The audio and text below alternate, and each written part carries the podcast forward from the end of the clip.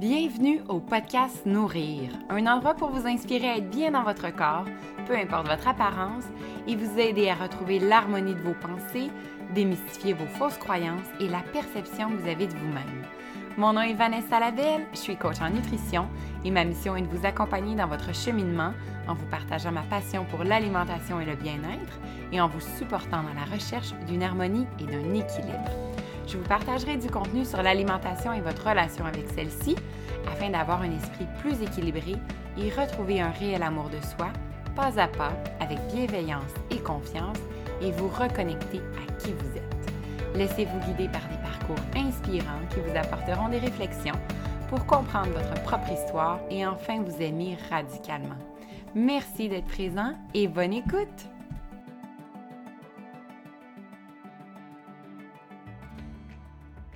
Bonjour tout le monde!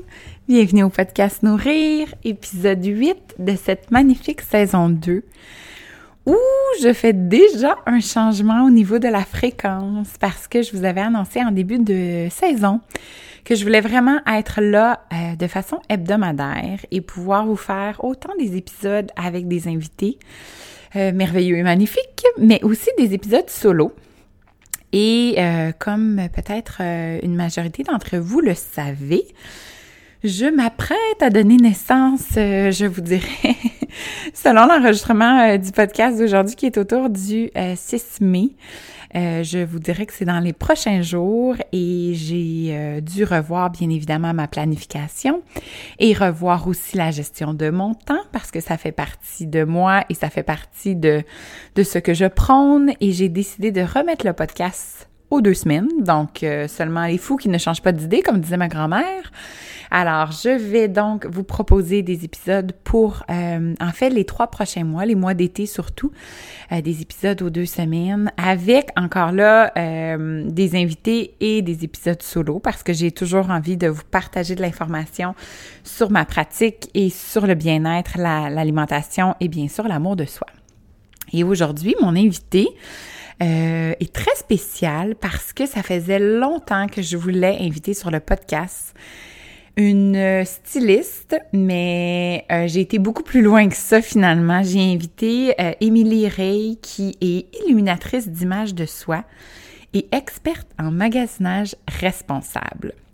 Et j'avais tellement envie de parler de l'effet que peut avoir nos vêtements sur notre confiance en soi, sur notre estime de soi, sur la façon dont on se perçoit le matin.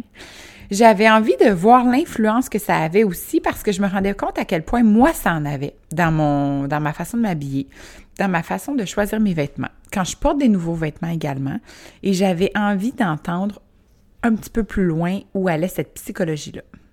Alors, ce que j'ai fait, en fait, c'est que j'ai demandé à Émilie vraiment de, venir euh, discuter avec nous de la façon dont elle travaille avec ses clientes parce que Émilie va beaucoup plus loin que euh, de, de, conseils de styliste et euh, de refaire une garde-robe. Elle va vraiment en fonction de l'estime de soi de la personne, de la confiance en soi, de la façon dont on peut se mettre un masque avec nos vêtements et au contraire, on devrait, on devrait dévoiler notre visage. Euh, elle nous parle aussi beaucoup de son cheminement, euh, étant une ancienne euh, danseuse professionnelle, donc de cet univers-là et comment elle s'est retrouvée dans le milieu de la mode. Alors, vous allez voir que c'est un épisode très parlant parce qu'il nous remet un petit peu en question notre garde-robe d'aujourd'hui, celle qu'on a. avec cette pandémie-là aussi, de tout ce qu'on vient de vivre et de tout ce qu'on a peut-être changé euh, parce qu'on est plus à la maison, parce qu'on est en télétravail, parce qu'on voit moins de monde. Qu'est-ce que ça a amené en vous? Qu'est-ce que ça a transformé aussi euh, en vous au niveau de, de vos choix euh, vestimentaires? Alors, ça peut paraître un sujet futile, mais qui est devenu très profond finalement. Et c'est ce que j'avais envie. Et c'est exactement ce qui s'est passé dans l'épisode. Alors, on focus sur le bien-être et sur ce que, sur l'effet que peut avoir nos vêtements, donc sur l'effet que peut avoir notre garde-robe, en fonction de nous, de notre personnalité, de, de qui on veut être d'une certaine façon, mais vraiment en reconnexion avec soi. Donc, on n'est vraiment pas dans le paraître, on est dans le être. Et c'est euh, souvent euh, le message que Émilie nous rappelle euh, durant l'épisode. Alors, sans plus tarder, je vous laisse euh, à cette entrevue vraiment très intéressante et je vais vous mettre, comme à l'habitude, tous les liens pour retrouver Émilie si ses services et sa façon de travailler euh, avec ses clientes euh, vous interpelle. Alors, vous allez avoir euh, tous les liens pour la rejoindre. Je vous souhaite une très bonne écoute, une très belle journée où que vous soyez. Et n'hésitez pas, comme à l'habitude, à nous faire vos commentaires, à nous partager aussi ce que vous avez aimé du podcast et ce qui vous a interpellé. Merci et bonne journée. Alors, bon matin, Émilie. Bon matin, Vanessa. Merci beaucoup d'être là ce matin avec moi. Je suis vraiment, euh, je me sens comme si c'était un cadeau que je me faisais sincèrement de ah, t'avoir avec moi sur le podcast. Merci à toi ben, d'avoir pris les devants pour me demander parce que, comme je te le disais, moi, les podcasts, c'est vraiment quelque chose que j'aime énormément. C'est un médium, je trouve, qui, euh, qui a vraiment beaucoup de, de valeur. Donc, euh, merci à toi de m'avoir invité. Ça me fait vraiment plaisir. En fait, nous, on ne se connaît pas. Donc, euh, comme tu dis, j'ai pris l'initiative. Euh, pour faire l'histoire courte, j'aime toujours dire où j'ai trouvé mes invités ou la relation que j'ai avec eux. Et en fait, c'était sur un groupe de femmes d'affaires que j'ai vu, je pense que le post était Je recherche euh, une styliste ou quelque chose comme ça. Puis ça fait longtemps, moi, que je veux inviter quelqu'un pour nous parler de mode, pour nous parler de, de lien entre la mode, les vêtements, l'estime de soi, la confiance en soi. Et ton nom, là, revenait là, dans les commentaires sans arrêt. C'est la meilleure, elle est extraordinaire. Fait que je me suis dit, ah ben là, je pense que j'ai trouvé ma perle rare pour l'invitation au podcast. Fait que je suis très contente. On va apprendre euh, ensemble vraiment à se connaître dans cet épisode. Oui la grosse question du début, c'est vraiment de savoir un peu, euh, apprendre à te connaître, ton parcours, un peu d'où tu viens et où tu es venu justement, euh, toutes tes idées, parce que ce que je comprends, c'est que tu as une entreprise, mais tu sembles avoir plein de projets aussi autour. Là, je regardais tes réseaux sociaux euh, pour voir tout ce que tu faisais, puis il y en a beaucoup sur ta planche à dessin. Est-ce que je comprends? Oui, bien, en fait, c'est un peu, tu sais, quand on est passionné, là, quand on, on a vraiment à cœur quelque chose, c'est comme si c'était infini les possibilités, puis après, il faut se recentrer pour se permettre de livrer comme la marchandise de la plus belle des façons. Mais en effet, euh, tu sais, à travers les référencements, comme tu as pu me trouver sur le groupe, c'est super beau de voir cette chaîne humaine-là qui se forme et qui, de par leur expérience, parce qu'il y en a qui n'ont euh, qui, ont travaillé avec moi déjà, puis il y en a qui ne l'ont pas fait, mais qui ont entendu que, puis ça, c'est mm-hmm. merveilleux. Donc ça, ça veut dire que ma mission se répand tu vois, c'est ah comme elle vient prendre sa place. Donc, moi, je suis Émilie Ray. Euh, je suis illuminatrice d'image de soi, mmh. experte en magasinage responsable. Donc, euh, non, je ne suis pas seulement styliste. Puis quand je dis seulement, il faut faire attention. Oui. C'est pas négatif. Hein? C'est juste que moi, dans mon approche, euh, mon approche est complètement différente. Elle est innovatrice. la base de mon travail, c'est le conseil en image. On le voit beaucoup en France, en Europe, mais ici au Québec, c'est quelque chose qui n'existait pas. Et quand, euh, il y a quatre ans, j'ai lancé mon entreprise Reflète-toi, je me suis dit que c'était cette. Euh, quand j'ai fait la somme un peu de tout ce que j'aimais, parce que moi, j'ai fait une réorientation de carrière. Et euh, à la crise de la trentaine, quand je ah. cherchais. moi aussi!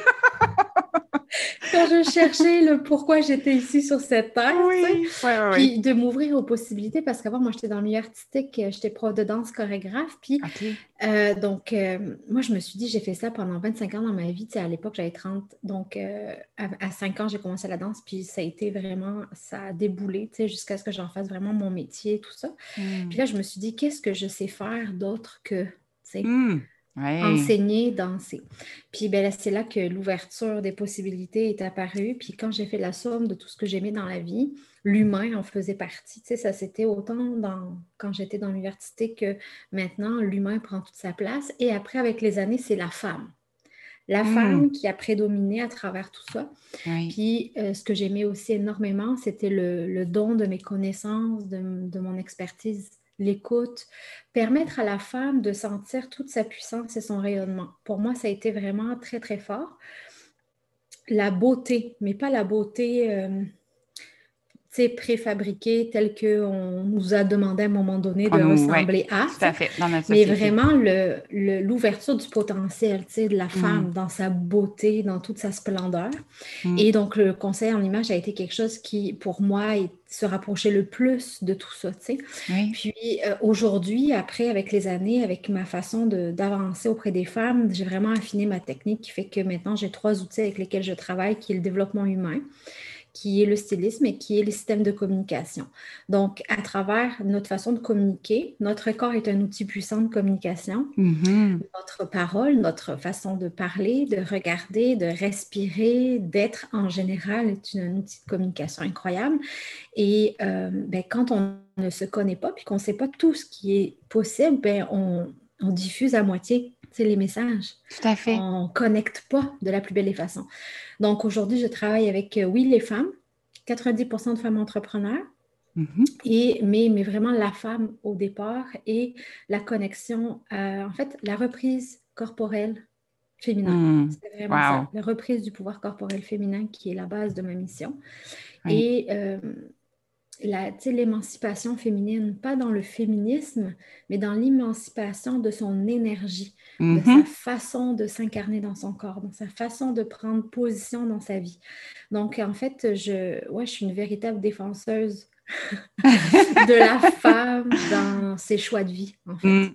parce que tout part d'un choix. Et même le choix de son corps, ce que je comprends. Là. Exactement. Mm. Puis, d'arrêter d'être fataliste. Pour moi, je pense que on va en parler un peu plus après, mais dans la non-acceptation de soi, il y a beaucoup de fatalisme. Hmm. On, se trouve de belles excuses pour ne pas faire le pas de plus vers soi, vers son acceptation. Puis des fois, je, me trouve un peu, euh, un peu dure dans mes mots, mais il faut arrêter de se plaindre, puis de se dire les vraies affaires, puis OK, on y va maintenant si on ne sait pas qu'est-ce qui nous attend, si on ne connaît pas les outils, si mm. on ne s'entoure pas des bonnes personnes, ben c'est sûr qu'on reste longtemps dans notre schmilblick, là, comme on dit. Tout à fait. Puis c'est ça aussi, hein, c'est souvent, ce que je me rends compte, c'est que les femmes ne réalisent pas à quel point elles sont dures avec elles-mêmes.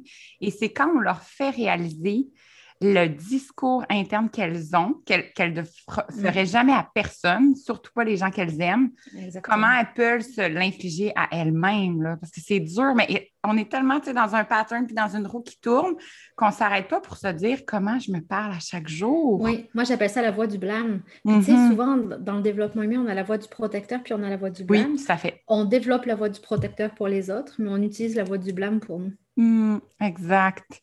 Puis ce que j'ai adoré euh, dans ta définition, c'était euh, juste la phrase j'habille les femmes pour être et non paraître. C'est tellement fort, je trouve, là. ça, veut tout dire, en fait, de ta mission, je trouve. Exactement, parce que c'est pour ça que je, dis souvent, quand on en arrive au stylisme, dépendant les femmes, si elles veulent un cheminement complet pas un relooking, parce que ça, c'est des mots que j'emploie pratiquement jamais dans mon vocabulaire. Si tu veux un cheminement complet avec moi, ou alors tu veux un petit service de styliste parce que pas là, parce que ça répond à un besoin précis, OK. Mais la personne qui commence un cheminement avec moi, on en arrive au stylisme à peu près, tu sais, je, considère ça un peu comme si tu faisais un marathon. Mettons, sur 40 km, on va commencer à parler du stylisme au peut-être 30e. Oh, quand même, hein? OK. Tu veux vraiment apprendre à connaître un peu l'histoire de cette femme-là et sa relation avec elle-même. Parce que pour être, justement, il faut accéder à sa connaissance de soi. Il mm-hmm. faut accéder à son acceptation de soi. Ensuite, il faut accéder à sa connexion. Et quand on en arrive à la transformation, qui est la quatrième étape sur cinq, ben là, on a déjà débroussaillé le chemin, tu sais, vraiment mm. très, très gros. Et la transformation, c'est donc les outils que l'on a dans notre quotidien pour y arriver. Donc oui, le stylisme est un outil, la vibration vestimentaire. Euh, puis après, il y a l'exposition. Tu sais, l'exposition, comment je fais maintenant pour être à 100% Déjà, être avec soi-même, c'est quelque chose. Mais comment on, fait pour être après, tu sais, autour de nous? Avec les autres, oui. Oui, puis ça, ça vient pas de moi, mais j'entends, je, je lisais un livre euh, dans la semaine qui parlait de revêtir son masque ou de dévoiler son visage. Donc, qu'est-ce que l'on fait en général? Est-ce qu'on revêtit un masque ou est-ce qu'on dévoile son visage? Dévoiler son visage, c'est connecter à son être. Et revêtir un masque, c'est faire pour. Oui. Donc, euh, c'est ça la différence, oui. Oui. Tu euh, as dit le mot vibration euh, vestimentaire. Qu'est-ce que ça représente? C'est-à-dire que les vêtements n'est pas le. Les vêtements est, est comme le pas l'effet secondaire de ton cheminement, mais c'est ce qui te permet physiquement de montrer aux autres qui tu es. C'est une étape, euh, c'est le côté très tangible en fait du processus, c'est que on est capable à travers les vêtements de faire transparaître notre personnalité, notre énergie, notre façon d'être. Donc on vibre, on vibre de l'énergie. Donc à travers le vêtement, on va utiliser ça pour faire ressortir qui on est. Mais pour en arriver à être dans une vibration vestimentaire, encore une fois, il faut se connaître, il faut s'accepter, mm-hmm. puis il faut se connecter à soi. Donc, on, peut se relooker. Pour moi, c'est éphémère, c'est-à-dire que c'est un simple avant-après qui fait du bien. Je ne dis pas un relooking, ça peut faire du bien, mais c'est mm-hmm. momentané. C'est-à-dire que si moi, j'arrive à te dire, OK, Vanessa, ça, c'est à la mode, mais ça, tu vas être vraiment cute. Tu sais, on te fait une belle harmonisation, puis c'est beau, puis tu trouves vraiment, waouh, belle, tout ça, parce que sur le moment, c'est le reflet que tu attends peut-être depuis très longtemps.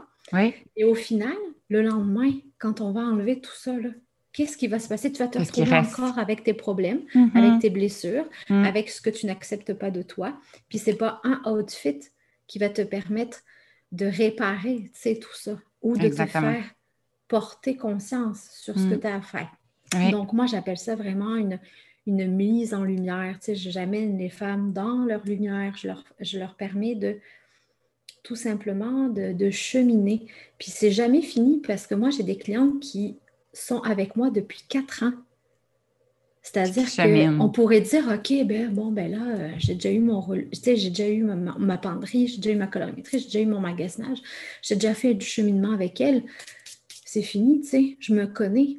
Mais c'est pas fini, non, parce qu'à chaque étape de ta vie, tu devrais le faire. Je suis moi-même présentement dans cette façon de procéder je, chemine encore plus, moi. Et donc, mes updates, tu sais, c'est comme trois mois, six mois, tu sais, les saisons longues, on est au printemps. Oui. Donc là, on a comme un regain, tu sais, oui, tout on veut tout changer, on veut comme, on veut respirer, tu sais. Mais oui, c'est bien de pouvoir le faire, sauf que, est-ce que tu le fais pour la bonne raison, tu sais? Oui. Donc, c'est tout ça, c'est ce cheminement-là qui est vraiment très important, puis que peu de femmes, finalement, s'autorisent parce que c'est facile de changer physiquement les choses. Tout à fait. De changer les choses profondément, ça demande un effort. Ça demande une assiduité, une constance. Ça demande ben, de te remettre en question sérieusement. Mm-hmm. C'est pas facile. C'est quelque chose qui est quand même difficile, mais qui demande du courage. Puis quand on est prêt, je pense, à faire ce saut-là, c'est là que ça devient magique, puis ça devient transformateur. Là puis qu'on comprend qu'on n'a pas besoin de se déguiser. Tu sais, souvent, on pense que, ah ouais, mais moi, si je me mets, si je m'habille un peu plus à la mode, là, je, je vais être une autre personne, je vais être plus crédible, je vais être plus professionnelle, ou je, je vais paraître plus heureuse mais c'est fake tout ça, là. C'est vraiment juste du crémage sur du gâteau, là. Oui, exactement. Et toi, ton histoire par rapport à... Parce que, tu sais, de, de, un, c'est le monde de la danse. Fait que j'imagine qu'il y avait des standards à respecter. Hein. C'est un monde... On n'en connaît pas tant, mais je, ce qu'on entend n'est pas nécessairement très rose. Alors, ton, ton propre cheminement avec ton estime de toi, avec ton corps, comment ça s'est passé? Mais avec le recul, comme je te disais, à 30 ans, ça a été flagrant. Je me disais, je sentais au fond de moi qu'il y avait un éveil, un éveil de, me connaître parce que, euh, donc moi, à 5 ans, j'ai commencé la danse et à 10 ans, je savais que je voulais en faire mon métier. Donc moi, à 10 hmm. ans, j'avais dit à mes parents, c'est ça que je veux faire. Donc moi, je veux rentrer dans des écoles spécialisées, professionnelles. Je, suis, moi, je suis française, hein, donc ça, c'était en France. Euh, donc, mes parents, ils m'ont dit, bon, ben, OK. Mes parents m'ont toujours soutenue dans tout ce que j'ai fait. Donc, ça, c'était aussi une grande force pour moi. Et j'ai toujours été quelqu'un qui fonçait, très positive, qui fonce, puis que, qui a besoin profond de tester les choses pour se rendre compte. Donc, moi, tu m'aurais dit à 10 ans, Émilie, la danse, c'est. Ben, on, me l'a dit, mais la danse, c'est dur. C'est un métier qui, est très demandant, euh, qui est très. Euh, euh, stigmatisé, puis qu'il faut faire attention à toi, puis à 10 ans, tu ne peux pas quitter ta, ta famille. Mais moi, je m'étais dit, non, c'est ça que je veux faire, donc tassez-vous de là, je le fais. Hmm. Puis j'ai eu les parents qui m'ont supporté là-dedans, donc c'était plus facile. Donc moi, à 11 ans, en fait, j'ai quitté la maison, je suis partie en formation semi-professionnelle, donc je partais la semaine, j'étais en internat et je rentrais le week-end. Oh, quand même, à 10 ans? 11 ans. À 11 ans, wow! OK. Donc moi, j'étais déjà dans ce processus-là et en fait, dans mon rôle de jeune femme, je me suis mis dans, dans la peau de quelqu'un qui devait faire exactement tout ce qu'on lui disait de faire pour réussir. Parce que moi, hmm. dans mon idéal, c'était c'est comme ça. Le chemin, c'est pas toi qui vas le faire. On l'a fait pour toi. Donc, si on te dit que c'est ça qui est bon, tu dois le faire. Donc, bon, physiquement, c'est sûr qu'il y a des standards. J'étais déjà pas dans le standard précis de la danseuse de ballet parce que j'ai toujours un corps plus, pas développé, mais plus musclé, plus athlétique. Puis j'ai été refusée au conservatoire justement d'Avignon, mon premier conservatoire que j'ai fait en me disant ben non, tu sais, physiquement tu corresponds pas aux standards. Donc bon, ah. là c'était comme un premier, Ouf, ouais.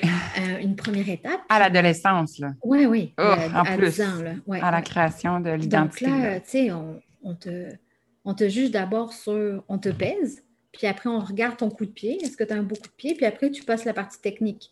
Donc, si tu ne passes pas ces premières étapes-là, ben, tu n'arrives pas à l'expression vraiment de la, de la danse en soi, mm-hmm. qui est la base. Donc, moi, en fait, j'ai eu une relation avec mon corps assez... Euh, je ne l'ai pas détesté, je ne l'ai pas euh, ignoré, mais il a toujours été très challengeant. J'avais des parties de moi que je détestais. Euh, mes jambes, mes mollets, mon bas de bedon. on s'entend que quand j'y pense, il n'y avait rien à dire. Hmm. Et à ce moment-là, j'étais déjà en dehors des standards de. Et pourtant, j'étais une très bonne danseuse, puis techniquement, j'avais pas de soucis. Puis après, j'ai su que je ne pourrais pas devenir danseuse professionnelle de ballet parce que justement, je n'étais pas dans les standards. Donc, je suis allée dans le contemporain, moderne contemporain, et j'ai fait toute, plus ou moins ma carrière là-dedans. J'ai enseigné le ballet, par exemple, parce qu'enseigner, ça ne te demande pas les mêmes standards que, mm-hmm. que, danseuse. Puis, donc, moi, euh, j'ai toujours été une épicurienne, donc pour moi, ça a toujours été difficile le rapport avec mon corps. Je savais que je, ne pouvais pas me priver. C'était hors de question pour moi que je me prive parce que mon plaisir était si important déjà. Mais en même temps, ben, j'étais confrontée à devoir gérer ce corps-là qui reste dans les attentes. Et dans ma personnalité, j'étais euh, une élève modèle, vraiment. Je veux dire, autant à l'école, parce qu'on m'avait toujours dit, Émilie, tu sais, il faut que tu réussisses à l'école si tu veux continuer la danse. Donc, j'étais bonne à l'école. Puis, je, pour moi, faire des choses qu'on n'acceptait pas de moi, c'était non, non, c'était pas possible. Il fallait que je réponde aux standards. Il fallait qu'on m'aime. Il fallait que, tu sais, donc arrivé à 30 ans, je fais hmm. comme, c'est-tu vraiment moi, ça? Puis moi, j'étais capable de dévoiler mon visage dans ma famille parce que moi, j'ai rencontré mon mari très jeune, j'avais 15 ans. Donc, moi, j'ai mené ma vie de couple en mm. même temps que ma vie professionnelle. Mm-hmm. Puis, ben, j'étais moi avec mon mari, mais au final, dans la société, pas tant. Je me disais, les gens, ils ne me connaissent pas vraiment parce que je suis toujours en train de faire pour plaire. Mm. Pas dire un mot de plus parce que si je dis un mot de plus, on va penser que je suis, je suis pas la bonne personne, on va peut-être pas m'aimer pour ma façon de penser. Donc, euh, puis tu sais, mes parents en soi, euh, mes parents me connaissent, mais ne me connaissent pas tant non plus parce que j'ai quitté la maison très jeune. Puis, tu sais, me former, me forger ma personnalité de jeune femme et d'adulte, ils n'étaient pas là physiquement, on était connectés ensemble. C'est sûr que mes parents ont toujours, ils ont toujours une grande place dans ma vie, mais de voir vraiment la femme prendre sa place, ils l'ont pas vu ça, tu vois. Mm. Donc, euh, c'est ça, à 30 ans, j'en ai un ras-le-bol. Je fais comme, moi, j'en ai marre de remettre mon masque en société. Moi, j'ai besoin de me connaître. Je l'enlève. C'est là, que le processus a embarqué finalement. Donc, euh, j'ai fait plusieurs, plusieurs petits métiers pour arriver à, euh, en avril 2017, me dire, OK, c'est fini maintenant. Je bâtis mon propre, euh, mon propre rêve, mon propre empire parce que moi, je vois la vie comme ça. Puis c'est mm. ça que j'ai envie de vivre. Wow. voilà. C'est très puissant. Puis je trouve que ça t'a pris beaucoup de courage, mais beaucoup d'autonomie aussi. Tu as, réalisé ça toute seule, puis tu as, fait ton propre chemin pour y arriver. C'est quand même très inspirant de, de ah, ben, t'entendre.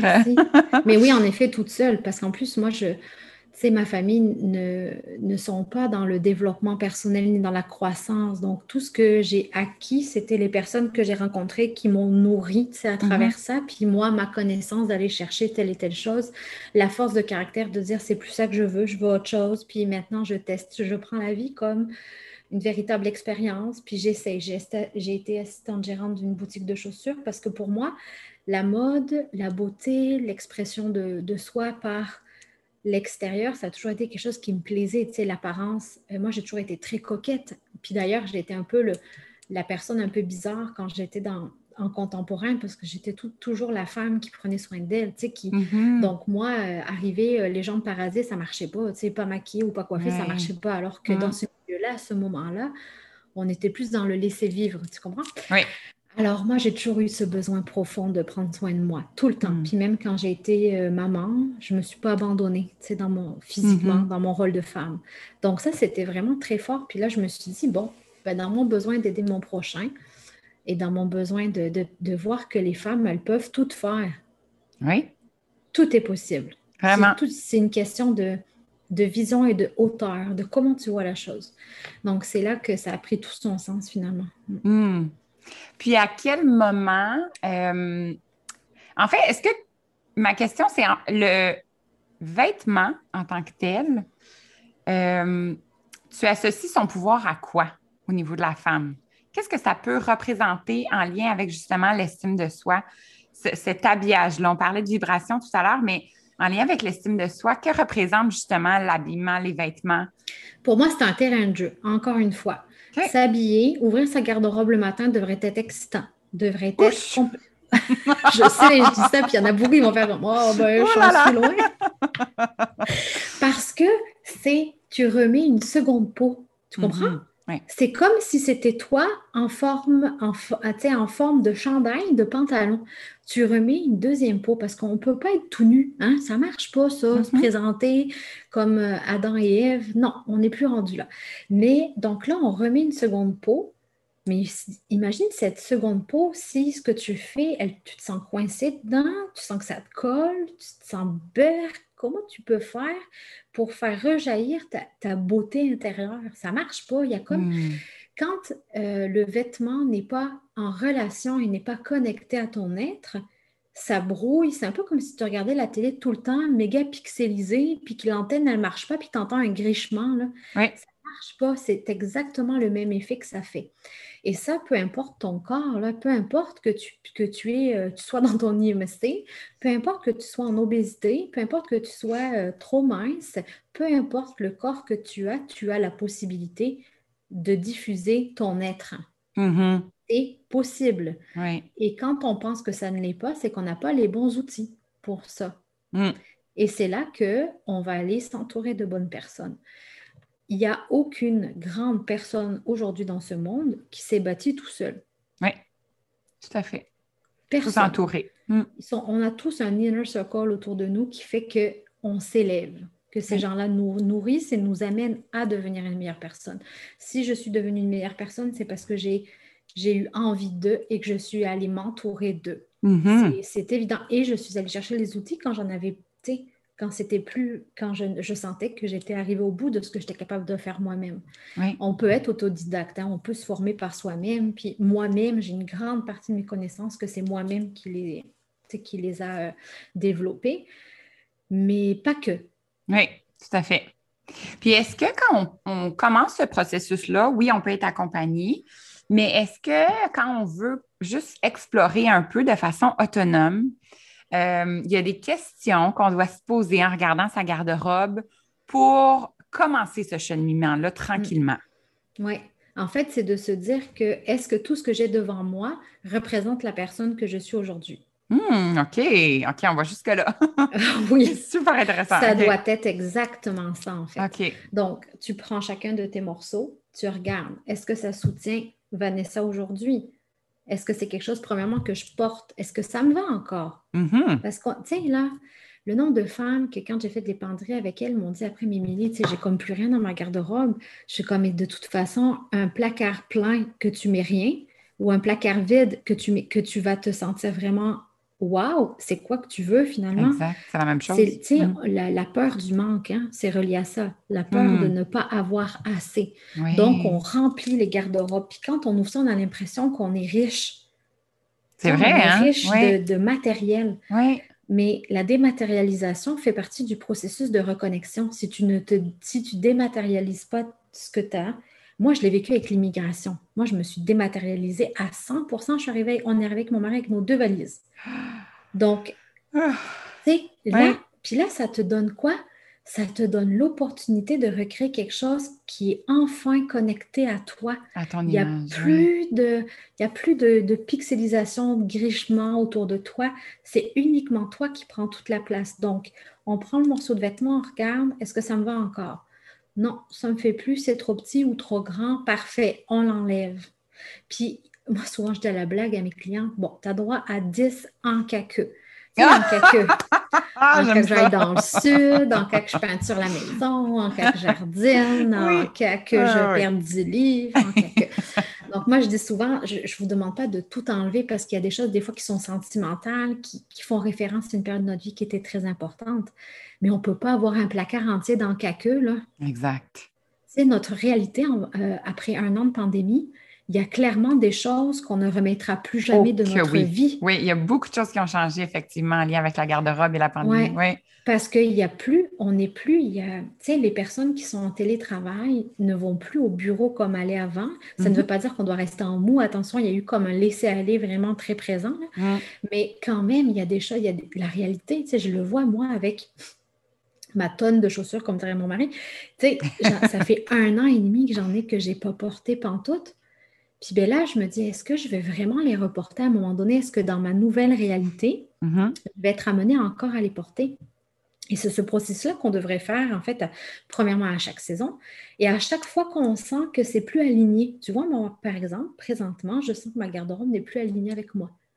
Parce que dans les derniers mois, j'ai vraiment continué d'avancer. Il y a des choses qui ne me font plus vibrer. Et mm. pourtant, il y a des choses qui sont encore en super bon état. Puis il faut arrêter de penser que c'est en bon état qu'on doit continuer à le porter. C'est pas parce que c'est encore en bon état qu'on doit le garder. Mmh, Est-ce qu'on peut s'autoriser à, le donner, à le vendre? Euh, on mmh. peut. Donc, est-ce que ça me fait? Est-ce que ça représente la femme que je suis aujourd'hui? Est-ce que c'est connecté à ma réalité personnelle? Est-ce que mmh. c'est connecté à ma réalité professionnelle? Déjà, c'est déjà quatre grandes questions. Ensuite, au niveau des couleurs, est-ce que quand je le porte, je me sens lumineuse? Est-ce que quand je le porte, j'ai souvent des wow des personnes autour de moi? Est-ce que je porte uniquement du gris et du noir par facilité? Ou quand j'essaie d'aller chercher des couleurs, je sens clairement que je n'ai pas l'affaire. Finalement, Finalement, j'en achète jamais. Donc, c'est tout ça. Puis oui, tu vas faire du sacré tri, puis tu vas arriver à te, te retrouver avec peut-être plus grand-chose. Mais là, maintenant, c'est le moment de faire des achats conscients. Est-ce que ça soutient ma réalité personnelle? Est-ce que ça soutient ma réalité professionnelle? Parce que les deux réalités doivent se rejoindre. Hein. Dans notre garde-robe, on ne devrait pas avoir la garde-robe du week-end, la garde-robe de la semaine, la garde-robe des vacances. On devrait avoir une garde-robe complète adaptée à différentes sphères de notre vie. Mm-hmm. Donc, ça peut être très grand, mais ça te représente. Oui, c'est ça. Puis parlons-en de, la, de la, la, conscience en fonction de la mode parce que c'est très, très présent.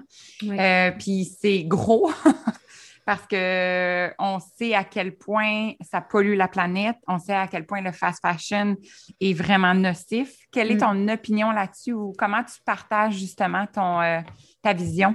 par rapport en fait, Oui, en fait, à travers, euh, moi souvent je me dis je suis experte en magasinage responsable parce que j'ai développé dans les dernières années vraiment le magasinage seconde main.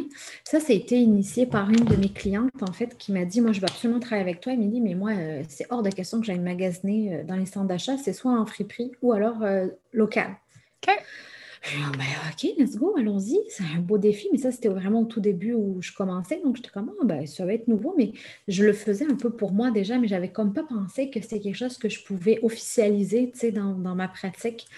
Puis j'avais trouvé ça vraiment super intéressant. Donc, de fil en aiguille, après, j'ai commencé à m'intéresser aux friperies autour. Tu sais, moi, je suis sur la rive sud de Montréal. Donc, tu sais, puis je me suis après affiliée à, la Fripe Shop à Saint-Hubert, qui est de la Fondation Certex, qui fait de la revalorisation textile. Puis au final, j'ai lancé des services spéciaux friperie. Puis, my God, les femmes se sont redécouvertes. Puis, ont eu ont enfin compris qu'il n'y avait pas besoin de dépenser une tonne d'argent pour avoir une image. Parce qu'on associe hmm. travailler son image, faire du magasinage avec une facture de 1000 pièces. C'est pas ça, là. on ne s'achète pas une image. Là. On va aller magasiner ce qui est requis pour soi. Donc, toi, c'est quoi tes valeurs? OK, tu trouves que ton style n'est pas adapté à la mode. Ça se peut très bien parce que la mode, c'est figé, puis c'est éphémère. Donc, on ne veut pas être à la mode, on veut s'habiller pour, pour être. Donc, ça se peut des fois qu'on ait des, dissociations de ça, puis que ce soit difficile de se retrouver dans les magasins. Maintenant, c'est de s'ouvrir, de se dire, OK, qu'est-ce que j'ai besoin? C'est quoi mon budget?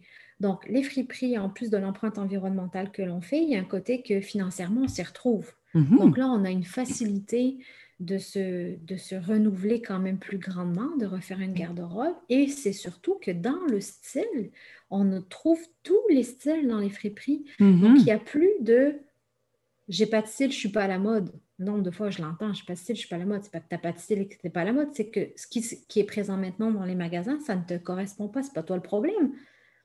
Exact. Le problème, c'est de vouloir suivre la mode. Mm-hmm.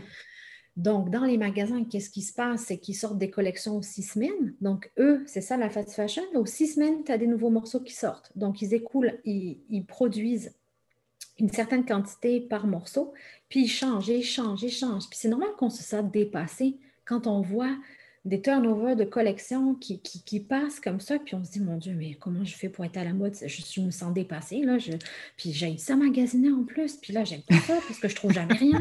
tu sais, c'est ça, là. Donc là, c'est quoi? C'est l'anxiété, l'anxiété de performance, d'être à la mode, mm. l'anxiété de, de, devoir tout le temps être en train de dépenser parce que la société de consommation est faite de même, là on te pousse à acheter tout le temps. Tout le temps, oui. Donc, euh, donc c'est de savoir après, d'aller explorer. Est-ce que peut-être que oui, les friperies, ça peut être intéressant? Alors, peut-être d'aller voir par là, de commencer à s'intéresser, de faire tomber nos croyances face aux friperies. Parce qu'il y, a des, y a des friperies dégueulasses, en effet, là, où tu trouves, entre guillemets, que de la merde. Mm-hmm. Il y en a que c'est merveilleux, c'est la caverne d'Ali Baba. Donc, mm. on s'intéresse et on s'entoure, encore une fois. Et par rapport au commerce que l'on voit passer dans les magasins, les nouvelles collections. Il n'y a pas tout acheté non plus. C'est de se dire qu'il y a certaines marques qui se distinguent et il y a certaines choses qui, euh, qui doivent être, euh, qui doivent être priorisées. il y a des basiques dans une garde-robe à avoir, il y a des choses comme ça. Puis si tu as le goût de temps en temps de te faire plaisir avec un petit haut qui sort de l'ordinaire, bien, fais-toi plaisir, mais tu n'es pas obligé de rentrer dans cet univers de surconsommation pour, pour exister à mm. travers ton corps. Pour te sentir bien. Ta, ouais, ta mm-hmm. personnalité. Mm. Puis après, le magasinage local. Le magasinage local, c'est génial. Moi, je l'encourage, mais c'est pas pour tout le monde. Exact. Tu sais, moi, j'ai des clientes qui me disent Mais tu sais, Émilie, je n'ai pas un gros budget, mais est-ce que je vais m'empêcher de travailler avec elles parce qu'elles n'ont pas un gros budget? Tu sais, il y en a un des stylistes qui demande un minimum de 1000 dollars pour le magasinage, qu'il faut qu'elles elles aient conscience que c'est au moins un 1000 dollars qu'elles vont dépenser. Mais est-ce que tu vas t'empêcher de travailler sur toi et te sentir bien dans ton corps parce que tu n'as pas ton 1000 dollars pour pouvoir hmm. magasiner? Exact. Donc, moi, je travaille. devrait pas avoir de lien. Non. Je travaille hmm. tous les budgets. Puis, tu sais, je dis les vraies choses. Acheter de la qualité, c'est important quand on achète consciemment la chose. Mais si comme quelqu'un qui, a besoin de repartir à zéro dans sa garde-robe, puis qui n'a pas un pouvoir d'achat très grand, est-ce qu'on va l'empêcher d'acheter un peu plus cheap? On ne va pas l'empêcher d'acheter un peu plus cheap, c'est ce qu'elle peut. Donc là, ce qu'elle va faire, c'est que je dis aux femmes, teste. Tu as besoin de tester à savoir si ces nouveaux vêtements que je te propose, tu vas l'aimer.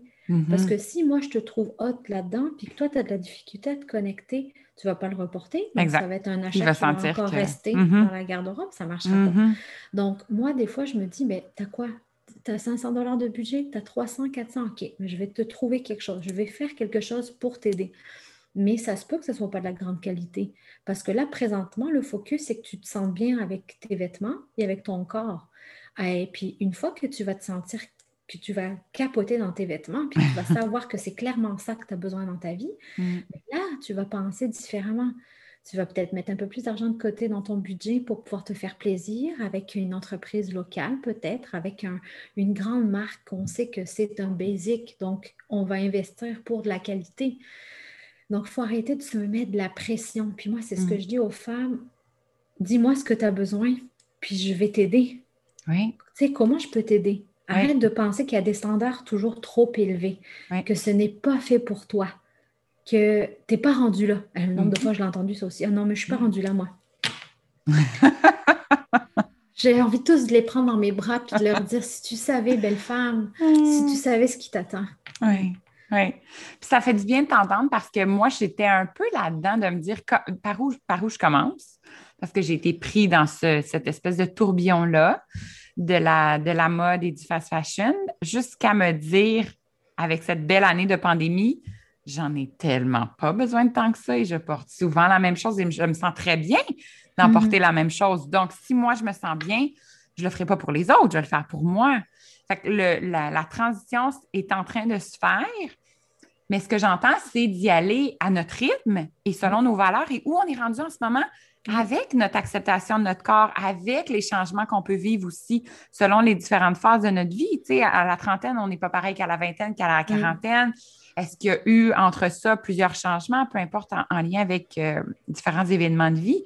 Et c'est ça qu'il faut prendre en considération et ne pas se mettre la pression, comme tu dis, de OK, ben là, on change tout, puis il faut que j'achète local, puis il faut que ce soit responsable, puis il faut. Il peut avoir des exceptions et un équilibre dans tout ça, finalement. Exactement. Puis, tu sais, mm. même si je ne suis pas une fan du mot équilibre, mais moi, je parle ah! plus d'harmonie. Moi, je parle d'harmonie. C'est drôle parce que le mot harmonie, je l'utilise pour plein d'affaires. Je ne veux plus planifier. Moi, j'harmonise mon horaire, j'harmonise mon budget. J'ai un besoin que ça soit rattaché à de la lumière. J'ai un besoin que ça soit mm. rattaché au plaisir. Moi, plaisir, liberté, ce sont des valeurs très, très fortes pour moi. Donc, j'ai, je, de, ouais, bref. Donc, ça, c'est des mots que pour moi, je, et équilibre, j'ai l'impression que, mais c'est, tu sais, oui, c'est, c'est important, mais c'est un mot qui a, qui a, tellement de connotations de stress.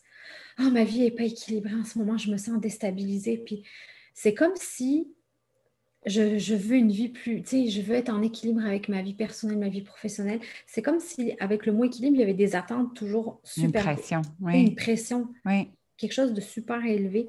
Tandis que harmonie, c'est juste doux. C'est juste comme Ah, c'est beau. Mm. Je peux avoir ça. Oui, tu peux. Mais c'est certain qu'il y, a un processus à, tu sais, la relation avec ton corps, la vision que tu as de ton corps. Moi, je parle d'ancrage corporel. C'est-à-dire que avec mon ancien corps de danseuse et mon corps d'aujourd'hui, il y a 30 livres de différentes de différence. Donc, moi, à ce moment-là, quand j'ai arrêté la danse, j'ai arrêté drastiquement. J'ai pas pris du poids tout de suite. En fait, j'ai été tellement dans du surmenage de, professionnels à vouloir me trouver que pendant à peu près 3-4 euh, ans, euh, j'étais vraiment, j'enchaînais je, deux jobs parce que, je, testais plein d'affaires et tout ça. Donc, moi, j'ai eu un corps vraiment même plus, j'ai eu un corps plus mince que quand j'ai arrêté la danse, tellement que j'étais redescendue. Dans ces années-là, oui. Dans ces années-là. Mais là, j'étais, écoute, je faisais malade. Là, je revois des photos de ce temps-là, puis je peux pas dire que j'étais ultra heureuse. Là. Ben, pas heureuse, j'étais pas malheureuse, mais j'étais pas sur mon X. Mm-hmm. Tu comprends? Tout à fait. Donc, quand j'ai décidé de partir à mon compte, ben, j'ai eu un besoin de prendre toute mon énergie qui me restait pour le déposer dans un autre projet. Puis vu que je suis passionnée, je me suis mis cœurs et âme, corps et âme, physiquement aussi dans ça. Et donc, j'ai, ben, mon corps, c'est pas qu'il n'a pas été la priorité, mais il a juste été en dernier. Il a jeté, donc j'ai arrêté, j'ai arrêté de bouger. Je mangeais, moi je suis une épicurienne, donc euh, moi manger, j'aime ça. Donc, euh, vu que j'ai arrêté de bouger, ben, je continue à manger normalement. Donc, mm-hmm. forcément, à un moment donné, c'est ça. Mais c'est pas c'est pas que euh, c'est pas mon problème, c'est pas le corps mon problème, c'est qu'à ce moment-là, j'avais des priorités différentes. Donc, mon corps a été l'effet secondaire de ce changement de priorité-là. Oui. Et, euh, mais par contre, j'étais tellement bien dans ma vie, dans mon épanouissement professionnel, dans ce que j'étais en train de bâtir, que ben, j'ai juste fait des updates. OK, mon corps avant, c'était ça. Mon ancrage corporel, il était comme ça. Bon, ben maintenant, plus une année, je suis rendue là. Mm-hmm. Un petit 10 livres de plus. Bon, OK. Alors là, on, change la garde-robe. J'étais bien placée pour ça. donc, je... Mais en même temps, j'avais tellement un message auprès de mes, des clientes que je m'étais dit, je ne peux pas me laisser aller, moi, dans mon processus d'acceptation de moi, là, parce que, tu sais, la fameuse euh, coordonnée mal chaussée, ça s'applique. Je ne peux pas appliquer ça, moi. Sinon, ça ne sera pas vrai dans, dans, mon discours. Donc, à chaque fois, je faisais mes updates jusqu'à ce que je totalise un 30 livres de plus, puis que je me dise, bon, ben, on est vraiment rendu là.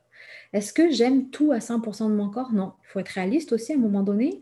On peut pas ne pas, on peut pas tout aimer, mm. mais on peut l'accepter. On peut lui laisser sa place. On peut lui donner de l'amour. On peut le mettre de l'avant. On peut le considérer.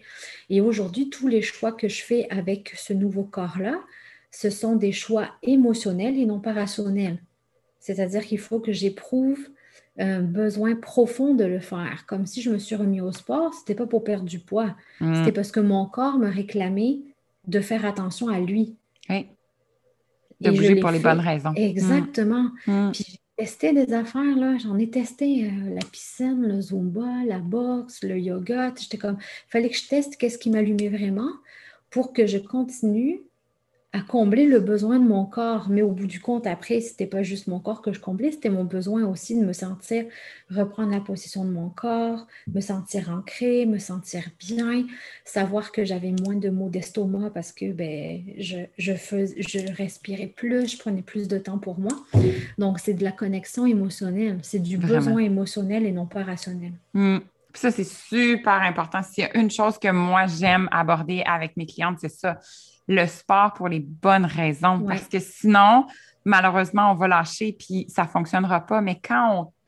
Puis je pense que c'est possible vraiment de tomber en amour avec un sport qui nous nourrit, mm. qu'on se sent bien après, qui évidemment sécrète des hormones euh, d'endorphine, de sérotonine, etc., de bonheur, ça nous permet de réaliser à quel point c'est important dans notre vie et qu'on en a besoin, puis qu'on peut l'intégrer. On ne passera pas par-dessus justement parce qu'on le fait pour les bonnes raisons, puis on le fait pour soi aussi. On ne le fait pas pour une image. Là. Puis tu sais, si je peux euh, enlever une autre pression aux femmes, c'est, tu sais, il y a beaucoup de livres hein, qui nous donnent des routines magiques. Hein les fameuses euh, routines magiques, Miracle Morning. Je dis pas que c'est Miracle Morning, c'est lui que je pensais. je dis pas que c'est pas bien, mais laisse-toi la chance de savoir si c'est pour toi. Hmm, exact. Puis, est-ce que c'est connecté à ton besoin? Parce que nos besoins, il y a des besoins, tu sais, dans physiologiques vraiment ancrés, puis il y a des besoins qui arrivent au quotidien qui ne sont pas forcément les mêmes que la veille. Donc, si tu es à l'écoute de ton corps et de tes besoins, tu vas savoir concrètement ce, ce que tu as besoin de donner à ton corps, à ton esprit et à ton cœur pour répondre à ce besoin-là.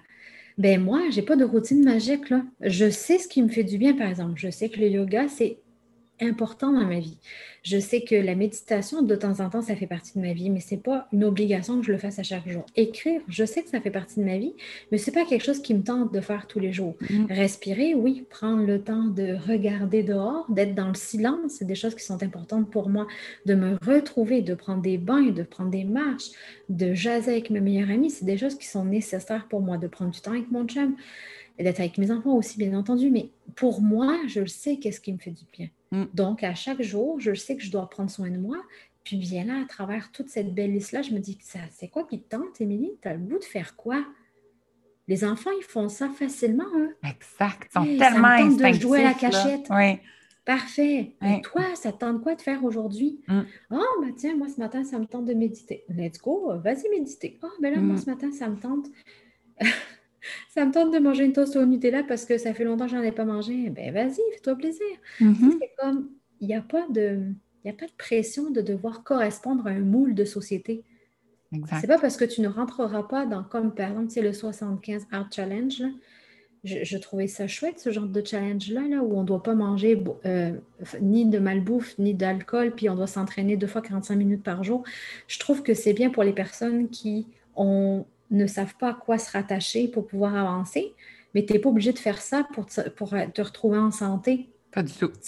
Exact. c'est de prendre ce qu'on a besoin. C'est exactement ça. Les fameux euh, tout se passe avant 8 heures, ces trucs-là. Il y a mm. du contenu intéressant. Mais qu'est-ce que toi, comme individu, tu as besoin d'inclure dans ta vie, tu as besoin de tester, d'essayer pour voir ce qui fonctionne. C'est là où je pense que c'est la clé du succès. Là. Puis de se permettre le temps d'essayer. Parce que ça ne se fera pas du jour au lendemain. Là, ça peut prendre des mois et des mois. On vient de le vivre. On vient de vivre une année où on a essayé, où on a mm. essayé de comprendre ce qui se passait, mais aussi, OK, notre mode de vie qui change, nos habitudes qui changent, qui nous déstabilisent. Bien, soyons là-dedans, mais de, ça, ça peut être justement positif, cette espèce de recherche-là de. Parce que moi, je donne l'exemple souvent que j'aime pas du tout la routine. Puis des fois, je me force là, à pas être dans la routine pour mm. me déstabiliser. Mais découvrir autre chose aussi qui me permet, moi, de me nourrir. C'est ça la beauté aussi. Là. je le fais avec mes enfants aussi. Puis, tu sais, on dit les enfants ont besoin de routine et tout ça. Oui, ils ont leur petit moment de routine. Mais j'essaie rapidement, des fois, de dire ben non, c'est pas grave. Si on ne l'a pas fait ce matin, on le fera un autre matin. Puis, faisons autre chose. Mais je vois leur capacité aussi à évoluer rapidement, à changer rapidement, puis à ne pas se sentir mal dans le changement. Fait que ça, ça mm. Ça aussi, c'est positif parce que notre vie est faite de changements finalement. Exactement. Puis mm. ça, ça va amener à des personnes à prendre plus facilement de décisions pour soi, que pour les autres. Parce que, tu sais, quand on a été élevé dans un... Moi, j'ai été élevée dans un cadre, mais pas personnel, parce que mes parents, j'ai eu... J'ai pas une éducation stricte, mais de par ma personnalité à vouloir toujours être parfaite, je, me suis auto-éduquée dans ce rôle-là, tu sais, donc ils n'ont pas vraiment eu à faire de grande éducation avec moi, mais puis après, c'est la danse qui m'a élevée, tu sais, dans ma façon de faire. Donc oui, c'était absolument rigide aujourd'hui, mais aujourd'hui, j'ai développé une écœurantite hmm. de d'organisation, j'ai eu comme un besoin de me connecter à mon intuition, de, de faire uniquement ce que je voulais. Puis ça, ça m'a amené à vivre vraiment, euh, pas que des belles choses, j'ai fait de la fuite, du déni sur plein d'affaires dans ma vie parce que justement, j'ai été en rébellion complète avec cette structure de vie qui m'a été donnée pendant 30 ans. Mm-hmm. Donc là, je me suis dit, non, non, non, comment je peux faire pour... Puis il y a une personne à un moment donné qui est dans mon univers professionnel, qui m'a dit, tu sais, Émilie, pour pouvoir accéder au plaisir, il faut que tu vives une contraction pour pouvoir sentir que tu es vraiment dans le plaisir maintenant. Parce que si tu es tout le temps dans le plaisir, tu la perds cette valeur de Ah oh oui, j'enjoy ma vie. Mhm. Donc, ça prend des moments où on se confronte un peu plus, où on se challenge plus pour se dire ah, je savoure. Ok, là, je suis là, là. Puis c'est là que je me suis dit, ben, c'est ça. Donc, la fuite et le déni, c'est pas la bonne affaire. Mais moi, ça a été ma façon à moi de me chercher, tu sais. Puis aujourd'hui, de me dire, OK, si j'affronte ça, je vais être capable d'accéder à ce que je veux vraiment. Donc, toi, face à ton corps, si tu veux avoir ça, ben, dis-toi qu'il y a ça, ça, ça, ça qui s'en vient pour toi. Mm-hmm. Avant d'arriver à la lumière, tu vas passer par des moments plus sombres, puis plus challengeants, plus confrontants, des décisions peut-être que tu n'auras jamais prises dans ta vie. Mm.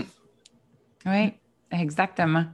Puis c'est beau aussi de voir à quel point l'intuition revient au centre. Là. Oui. Qu'est-ce que j'ai besoin en ce moment, dans le moment que je vis, que ce soit de l'ombre ou de la lumière, que ce soit l'hiver ou le printemps ou l'été? Exactement. Qu'est-ce que j'ai besoin là, dans le moment présent? Ça fait. C'est rafraîchissant, en fait. Oui. oui. Puis mm. du coup, tu, oui, tu te sens un peu à part des fois parce que tu vois, par exemple, moi, la pandémie, mis à part le contexte social, puis les, personnes qui ont souffert vraiment de cette maladie-là. Moi, je n'ai pas, j'ai pas été touchée dans ma famille de ça. Donc, ben, ma famille éloignée, oui, parce que mon père et ma mère ont eu le COVID, mais moi, dans ma cellule familiale, non. Puis ben moi, le, la, pandémie a été absolument euh, positive pour moi. Là. Je, mm. Puis tu sais, je n'ai pas honte de dire que ben, la pandémie a sauvé mon couple. Euh, la pandémie m'a permis d'avoir une croissance professionnelle incroyable. Puis euh, je me suis trouvée, j'ai été heureuse, je me suis sentie bien chez moi. Puis ben, maintenant, je, me rends compte que j'ai besoin de sortir de chez moi. Donc maintenant, qu'est-ce que je fais maintenant pour pouvoir passer à l'étape d'après? Moi, ce un an-là a été salvateur pour moi. Mm. Vraiment. Puis il ne faut pas avoir honte de ça, tu sais. C'est pas parce mm. qu'il y en a qui, qui que c'est pour qui c'est difficile. Puis, tu sais, moi, je l'ai vécu à distance, puisque ma famille est en France, parce que mon père a été vraiment gravement malade. Puis, c'était vraiment difficile à gérer émotionnellement, mais en même temps, moi, je ne pouvais pas m'empêcher de, continuer à être heureuse. Je n'allais pas m'empêcher de pour. Exact. Mais c'est ça, je pense qu'on peut être empathique puis comprendre la situation des autres, mais on peut quand même se recentrer sur ce qu'on vit, puis effectivement, si c'est positif, de, pouvoir se le permettre, parce que sinon, personne ne va nous le donner, ce droit-là. Là. Oui. Fait qu'on peut, euh, oui, mais c'est vrai qu'on peut avoir l'air un peu de la de la bébite noire, outre le, social, là, qui nous manque vraiment des gens qu'on a besoin euh, de toucher, de sentir. Effectivement, il y a eu plein de positifs. Et puis, je pense que tout le monde, même si vous avez, vécu des moments difficiles, peut-être des moments même dépressifs, si vous étiez seul, je ne peux même pas m'imaginer la, douleur qui a pu être associée à ça. Mais en même temps, quand on se remet à, penser à cette évolution-là, c'est sûr qu'il y a, du positif. C'est sûr, sûr, sûr, sûr, mm. Oui, mm. mais il faut faire la réflexion pour le réaliser puis mm. l'apprécier aussi, puis voir qu'est-ce qu'on fait sa vision, hein? c'est changer ses lunettes. C'est ce que je mm-hmm. dis souvent à mes clients. Toi, tu vois ton corps comme ça parce que tu as ancré consciemment cette image-là. Mais moi, si je te mets mes lunettes à moi, est-ce que tu, que tu veux t'autoriser à, voir ma vision? Tu sais? J'ai écrit justement un article de blog euh, parce que j'ai le blog La Zone Féminin qui, tu sais, parmi les projets que tu me disais tantôt, euh, il y a ce projet-là, la zone, la zone Féminin, qui est un blog sur l'art de vivre au féminin. Puis j'ai écrit un article il y a à peu près deux semaines de ça, c'était la vision de ta beauté corporelle. Mm-hmm. Puis c'était, écoute, toi, ta vision, c'est ça maintenant, écoute. Je ne peux pas te donner mes yeux, mais écoute ce que je vois pour toi. Mm-hmm. Et c'est ça, encore une fois, on défait sais, au lieu de dire j'ai 15 livres, tu sais, j'ai un, trop de 15 livres ou j'ai pris 15 livres de trop. Et si tu changeais ton discours en disant j'ai 30 livres de plus, de plus d'expérience, de plus d'amour, de plus de chaleur, de plus de, de côté euh, doux et rebondi, tu sais, de défis, mm-hmm. plus de oui, il peut y avoir du négatif aussi dans la prise de poids, mais comment on peut le voir? Puis c'est pas parce que tu vas atteindre ton poids idéal que tu vas être heureuse et que tu vas te trouver belle. Du tout. C'est ça aussi. Mm. Je me rappelle quand j'étais, euh, quand j'ai vécu mon trouble alimentaire, puis j'étais dans un creux où mon corps, je ne le voyais plus comme il était. Ma psychologue, elle m'avait dit euh, Trouve-toi une personne ressource en qui tu as confiance et que lorsqu'il dit quelque chose, tu crois. Fait qu'évidemment, euh, à ce moment-là, j'ai pris mon mari, puis elle me disait Demande-lui de de te confirmer en regardant des gens ta perception de cette personne-là versus toi. Et je voyais, c'est là que j'ai réalisé à quel point ma vision à moi, de mon corps à moi, était complètement déformée et mm. que j'ai réappris tranquillement à me dire, OK, qu'est-ce que représente mon corps versus les autres, mais juste pour me refaire ma propre image parce que j'en avais plus, de, j'avais plus de j'avais plus de standard, j'étais, j'étais vraiment dans le néant. Et ça m'a permis tranquillement de me dire, OK, au début, c'est vraiment le pas si pire, jusqu'à me dire, OK, je vais apprendre à l'aimer, ce corps-là. Mm. Puis je vais apprendre à le faire grossir, bien évidemment, parce que j'étais dans un, creux de, poids.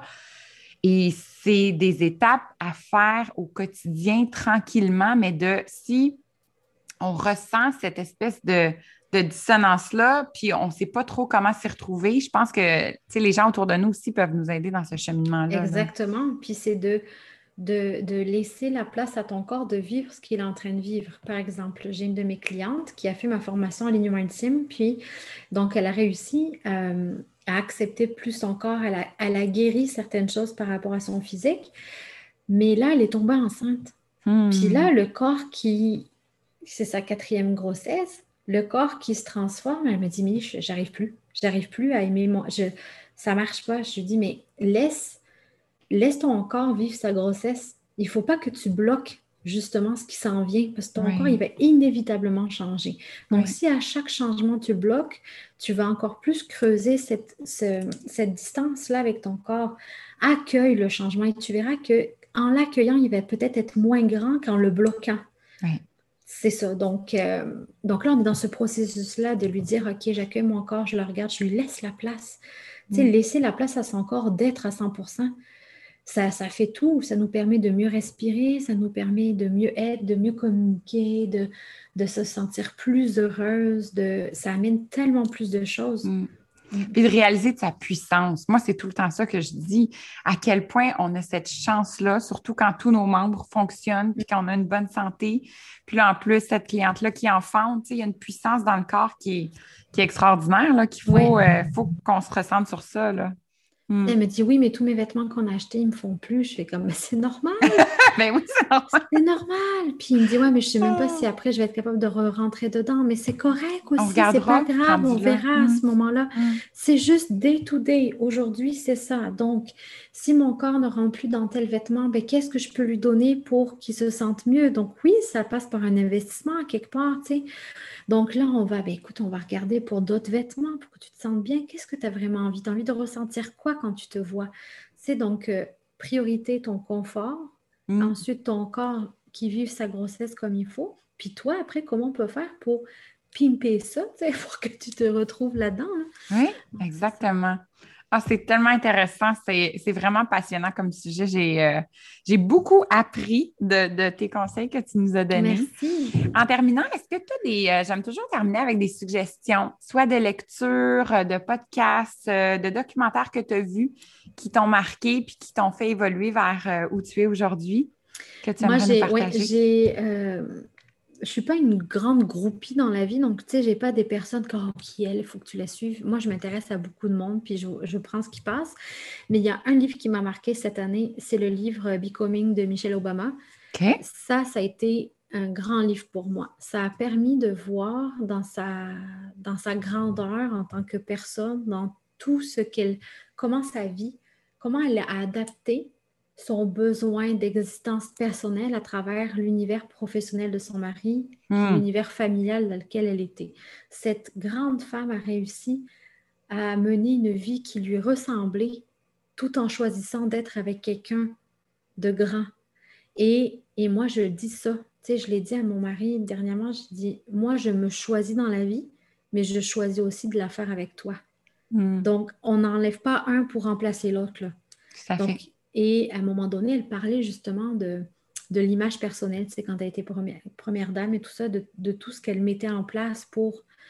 Mais elle s'est jamais oubliée. Elle a répondu à certains standards qui lui étaient demandés dans son rôle de première dame, mais elle s'est jamais oubliée dans sa personnalité. Mm.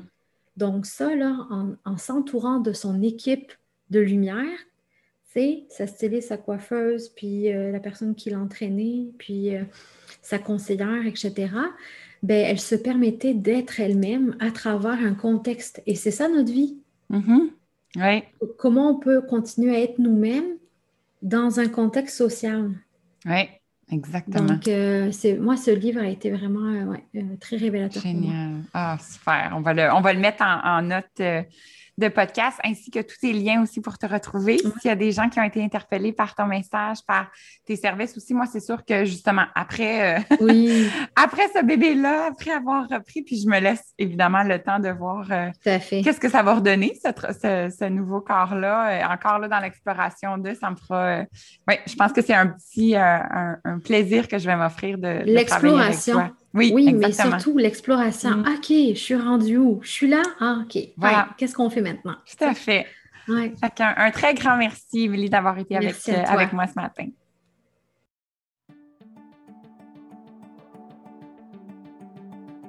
C'est ce qui conclut cet épisode de podcast. Si vous avez apprécié le contenu et que le cœur vous en dit, n'hésitez pas à aller mettre un commentaire ou des étoiles afin que de plus en plus de gens puissent découvrir le podcast Nourrir. Je vous souhaite de poursuivre votre journée avec beaucoup de douceur et vous remercie de votre écoute. À très bientôt!